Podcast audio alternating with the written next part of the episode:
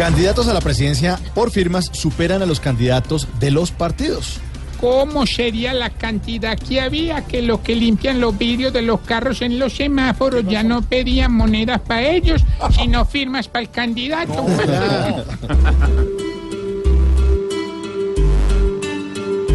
Muchos candidatos ventajosos son y muy fácil ya estaban viendo. Más todo hoy ya se les volteó, les quedó al final tan solo el dolor. Se vieron sobrados en nuestra nación y buscaron ganar terreno. Hoy ni el alcohol les quita el ardor, que les dejó tremendo quemón. Super Salud ha recibido más de 200 mil reclamos por prestación de servicios de EPS. Ay, sí, Bob.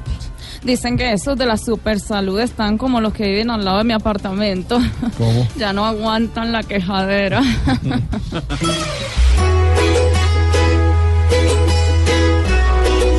salud está estéril hace mucho tiempo aquí y así muchos se enojen, de nada va a servir. Ya bastantes dolores le han causado al país. Más pendientes, señores, o cuánto hay que seguir, más con este sufrir. En 28 municipios se triplicó el número de cédulas inscritas para votar. Además, hay alerta porque en 82 municipios el censo electoral es mayor a la población. Eso para los candidatos es muy perjudicial. ¿Perjudicial? ¿Por qué, doña Aurora? Porque en un pueblo de 20 mil personas aptas para votar según el censo electoral, les toca mandar 30 mil tamales.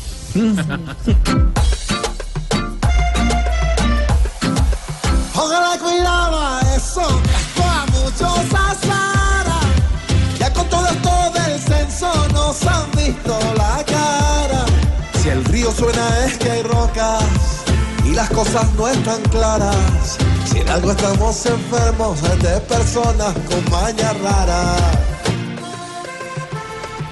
4 de la tarde, 14 minutos, con titulares, con música, con humor, información. Comenzamos.